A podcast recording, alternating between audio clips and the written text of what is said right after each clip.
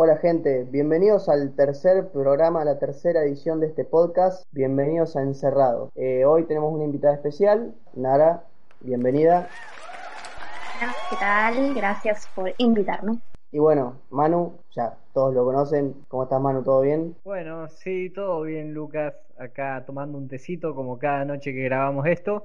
Y bueno, eh, contento de que Nara esté acá, estoy seguro que va a aportar mucho. No vinimos con nada preparado hoy, era ah. improvisación pura esto. Está bueno igual, ¿eh? Es la idea que sea una, una charla entre amigos, conocidos, eh, colegas y, ir más o menos opinando sobre distintas cosas que nos, que nos llegan o que nos, que nos tocan. Lo que surja. Pregunta para los dos, ¿cómo, cómo, cómo va evolucionando su psiquis en esta cuarentena? Yo estoy bastante acostumbrada a estar encerrada. No sé si es bueno, si es malo, pero no la sufro tanto. Yo creo que los estudiantes nos acostumbramos a estar un poco en nuestra burbuja de, estar sentado todo el día o leyendo o, por ahí, eh, no sé, recreándonos, pero también en, yo me reacostumbré a estar en casa y no no me pesa tanto. ¿Sabes qué me pesa a mí? La convivencia. Porque uno está. acostumbrado, o sea, como estudiante está acostumbrado, como dice Manu, a estar sentado, encerrado, lo que quieras, pero estás solo por lo general, o son pocos.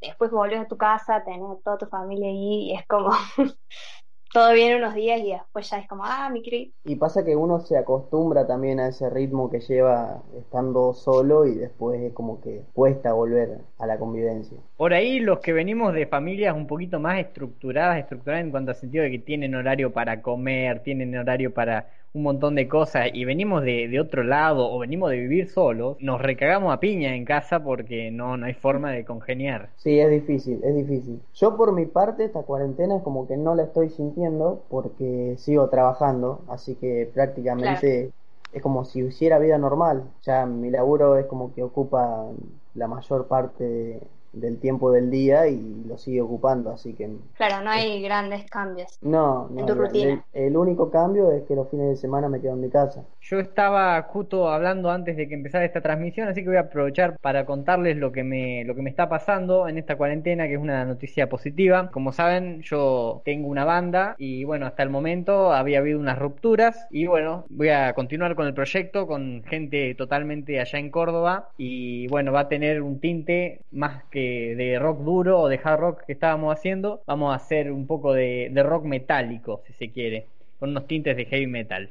La banda va a seguir siendo Descarados, va a seguir manteniendo su nombre. Eso iba a preguntar yo. Eh, la banda va a seguir siendo Descarados porque ya nos hemos hecho a conocer un poco allá en, en, Córdoba, en la zona Nueva Córdoba y Festis por ahí. Y además tenemos todas las grabaciones, videos en YouTube no, yo no quiero perder todo eso y bueno, como el compositor que, soy yo de las canciones, eh, voy, a, voy a seguir con eso. bueno, como en toda banda de, metal, ¿viste? Siempre van cambiando por ahí los integrantes o siempre pasa algo.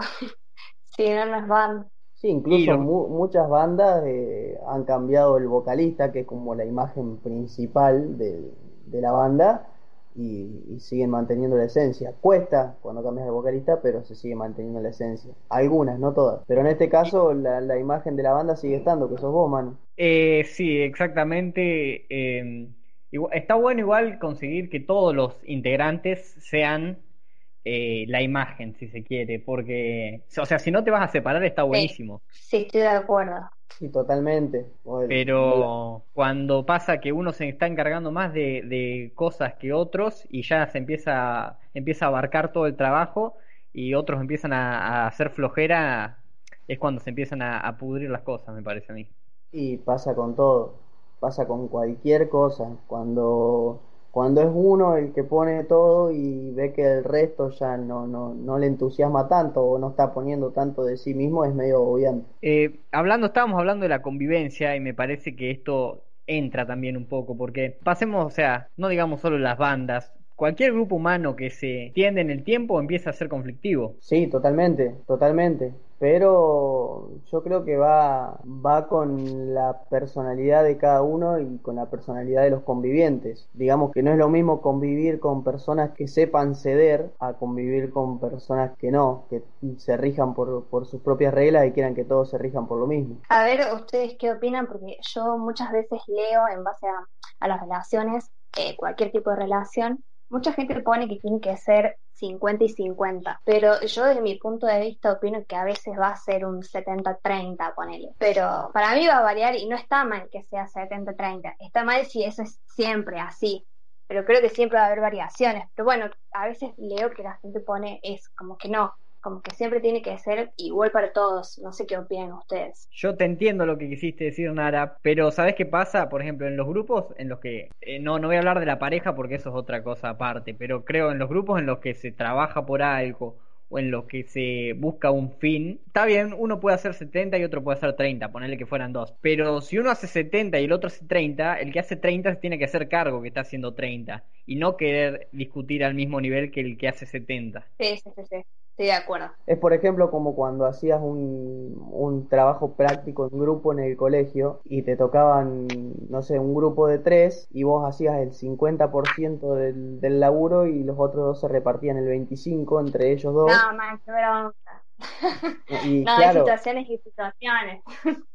y al final eh, es injusto porque la nota les toca a todos por igual y vos te comiste el garrón de hacer la mayor parte del laburo. Es como es un ejemplo, pero en la vida pasa exactamente lo mismo. yo vuelvo a remarcar, siempre poner que es 70-30, pero si es prolongado en el tiempo, o sea, si siempre es así, estoy en desacuerdo. yo quiero eh, que siempre debatimos esto de, la cuestión generacional un poco, que aunque no nos llevamos tanto como por ahí un pibes de, 16 o 17, porque tenemos, yo no sé, 20 tengo, pero sí que por ahí algunas cosas se ven más claras, que mm, ya la gente se predispone al individualismo más que al, a lo colectivo porque está como instalado de que lo colectivo no funciona. Sí, yo creo que actualmente sí, las generaciones más actuales son muy individualistas, pero tampoco creo que tenga que ver tanto con lo generacional, porque hay personas que vienen de generaciones pasadas y siguen siendo completamente individualistas. Tírenme un ejemplo de este individualismo que dicen. Y bueno, yo te voy a tirar uno, aunque no me gusta, no, no me gusta decirlo, pero lo voy a decir igual. Uno de mis ex compañeros, obviamente que no voy a decir el nombre, pero tenía actitudes de tipo, chicos, o sea, por ejemplo, yo planteaba, chicos, tenemos que hacer tal cosa, porque tal cosa.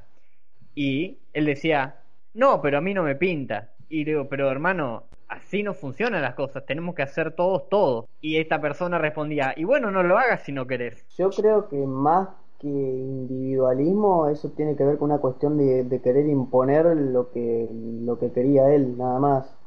O sea, es como que te estaba... Sí, para mí eso es más como tipo egoísmo, no sé, falta de empatía, yo... No, o sea, no, no, es que no es que él me quería imponer a hacer lo que él hacía, sino que él me decía, mira, yo no lo hago porque no me pinta, vos haces lo que quieras. Pero, te estaba condicionando. Y me estaba condicionando porque el grupo, eh, los grupos son, tienen que ser grupos, o sea, los grupos no pueden ser dos y uno o dos y dos, no, los grupos, dos que hacen esto y dos que no hacen nada, no, los grupos tienen que ser grupos. Bueno, pero igual yo, yo sostengo que todo pasa por algo, ¿no? O sea, la vida te saca, pero es porque te va a recompensar en algún momento. Eso es loco porque pasa constantemente y a mí me ha pasado, o por ahí es que yo me tomo las cosas de una forma que siempre logro en en muchos puntos quizás remontar a algo mejor. Sí, sí, sí, para mí es, o sea, es, es ley, va a pasar siempre. A mí me ha pasado muchas veces e incluso me doy cuenta años después, o sea, vos estás ahí todo el tiempo, ¿por qué? ¿Por qué? ¿Por qué me pasó esto? Y es como que me llevó años darme cuenta y decir, ah, ya sé por qué, y, era por algo mejor, digamos. Sí, más o menos me pasó lo mismo a mí cuando yo vivía en, bueno, en un tiempo que conviví con una amiga, no sabíamos entender. Yo hago mis a estos tiempos y nos compartíamos los tiempos, o sea, teníamos nuestros tiempos y nos sabíamos encontrar muy bien, no teníamos esos roces de que no existe esto o esto. Pero el problema es que cuando yo me vine acá con mi familia, eh, yo no podía tener mucha libertad porque sabía que tenía que cumplir las responsabilidades de mi familia. Por ejemplo, yo no me pude quedar estudiando hasta tarde porque yo soy de hablar mucho cuando estoy sola. Y sé que eso mi familia le va a molestar porque yo voy a estar durmiendo esa hora. Habla sola. ¿Cómo que habla? bueno, ya me estoy confundiendo qué estamos haciendo acá. Me llamó la atención eso. porque eh, sí, es una forma rara de estudiar, porque a mí me sirve. Por ejemplo, yo estoy estudiando, qué sé yo, álgebra, cuando estaba estudiando álgebra. Y me tocaba estudiar el método de Gauss-Jordan, y yo decía, no, pero esta va acá y la raíz la tengo que mover acá y yo sabía, y si yo me sentía que lo estaba haciendo mal, me contestaba a mí misma diciendo, no, lo estás haciendo mal, es así, así, así, pero no, tiene que ser así, y me peleaba conmigo misma. O sea, vos te cagas a pedo sola en voz alta. Exactamente. Y después pienso que tengo problemas de persona. Por eso tengo problemas conmigo misma. No me llevo, bueno, pero no me llevo bien conmigo misma. Es lo mismo. Yo, yo también, a veces, y, si estoy estudiando, estoy haciendo algo, quiero memorizar algo, eh, quizás también hable solo. Yo voy al hecho de que por, pensé que vos decías que hablaba sola, o sea, por hablar, digamos, en una conversación con, con vos misma. Claro, ya está bien. hago las dos cosas. Me hablo a mí misma cuando estudio y cuando estoy así sola me hablo a mí misma. O por ejemplo, algo que, que lo hago para molestar, pero también porque me gusta, me gusta, es para divertirme. Por ejemplo, están hablando de la tele y viste que ahora hacen mucho tele, eh, llamadas, videollamadas. Y uno dice hola, y el conductor dice hola, ¿cómo estás? Y siempre está ese delay de que el que está llamando, el que está en la videollamada, tarda en contestar. Y contesto por él. Están hablando por teléfono, le dicen cómo estás, y yo contesto por ellos. Es épico eso. ¿Nunca te, ¿Nunca te pasó en la calle de que alguien estuviera hablando por teléfono y que diga hola y vos le contestaste? Sí, varias veces. O sea, ¿lo haces por instinto ya o es una cosa tuya de que...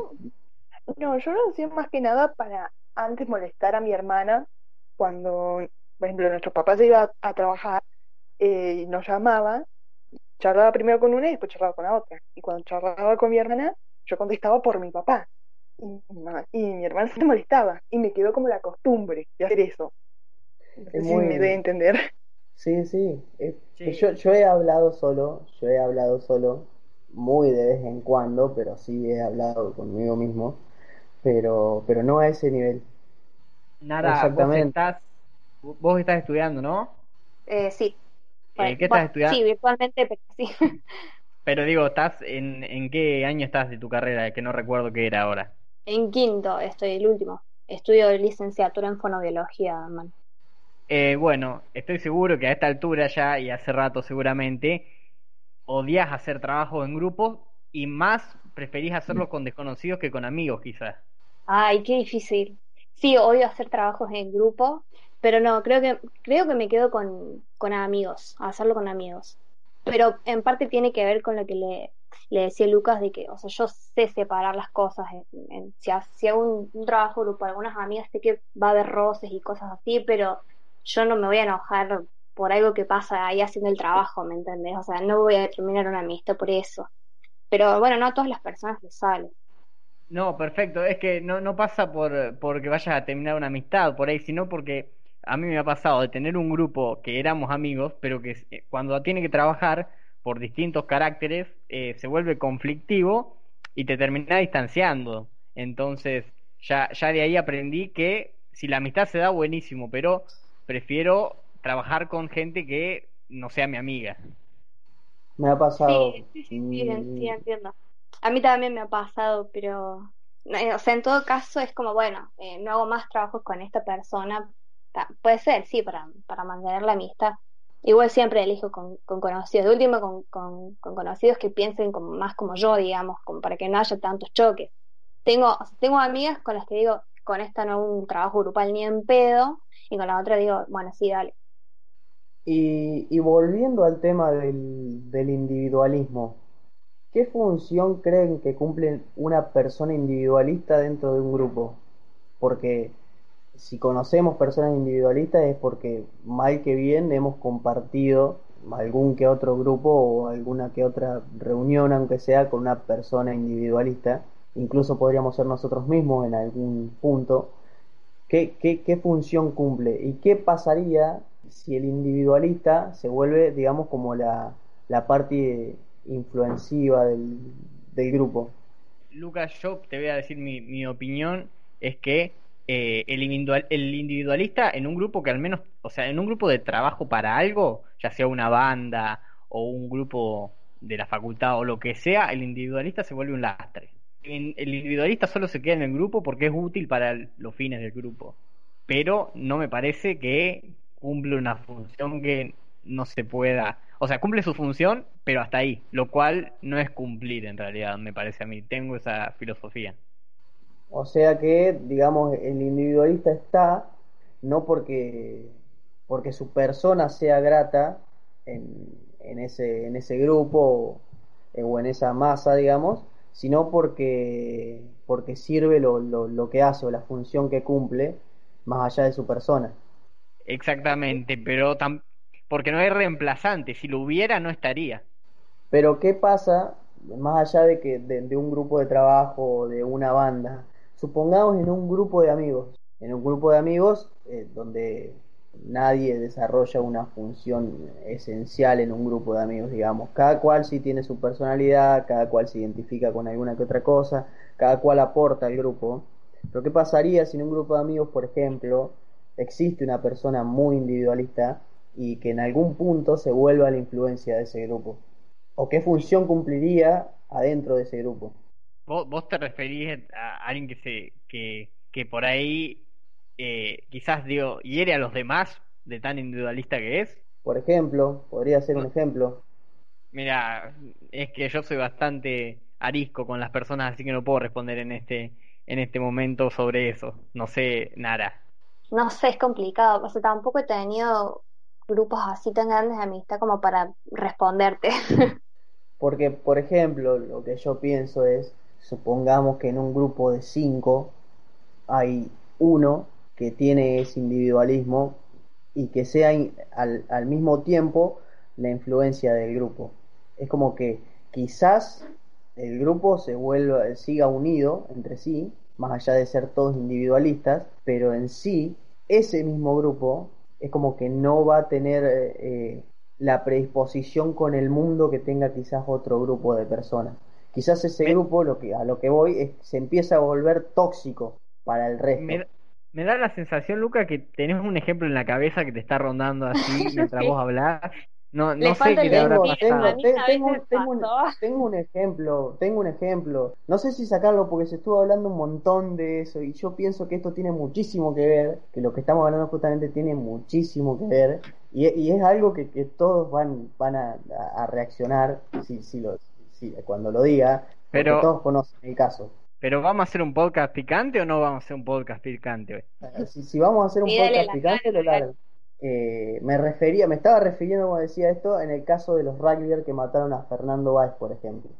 Me encanta que traigas este tema a la mesa, Lucas, porque yo es algo que, lo que, me llegó mucho en realidad. Por ahí porque soy hijo único, soy hijo único y me por ahí me, me pesa lo que le pasa al entorno.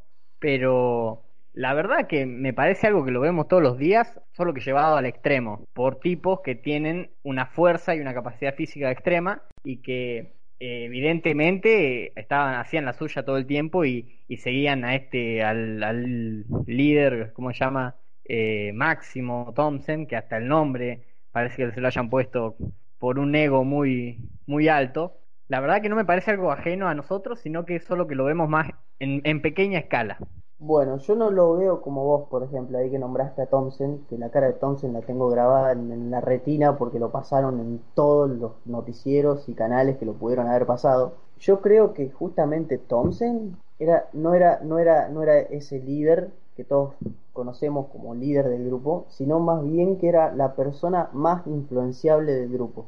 Esa persona que está y que se deja influenciar por cualquier idea o, o, cualquier reacción que tengan las demás personas del grupo. Creo que justamente es, gente, sí, en un punto te molesta porque llegas a pensar hasta que, que son que son gente sin, sin razonamiento propio. claro, no no tienen personalidad, o sea, siempre dependen del otro, de lo que el otro le dice, o sea.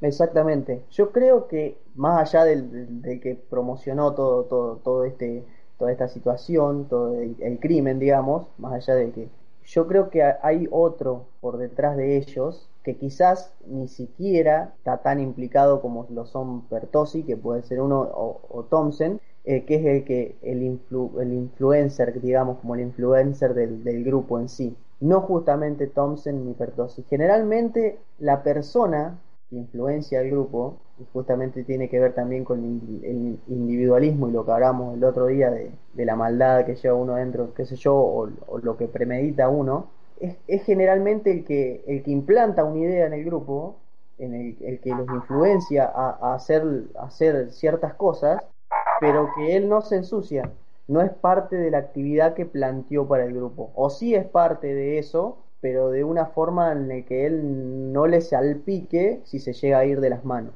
Lucas, mirá que hay gente conspiranoica, pero yo no creí que esto podría llegar a, este nivel. O sea, nunca había pensado esto de la forma en que vos lo decís, pero la verdad que es total, es, válido totalmente.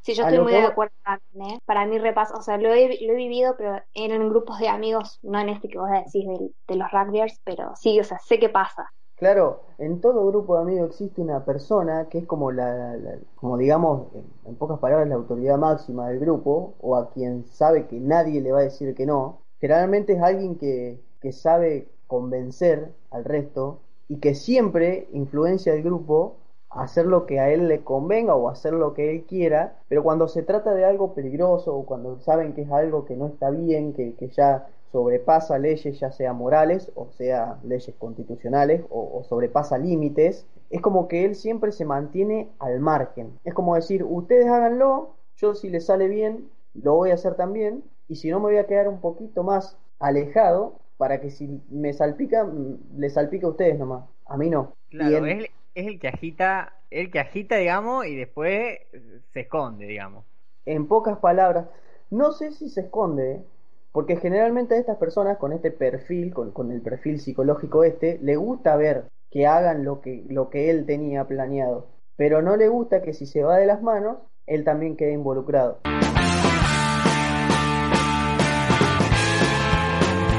Encerrado encontré la paz que busqué hace tiempo. Encerrado estoy.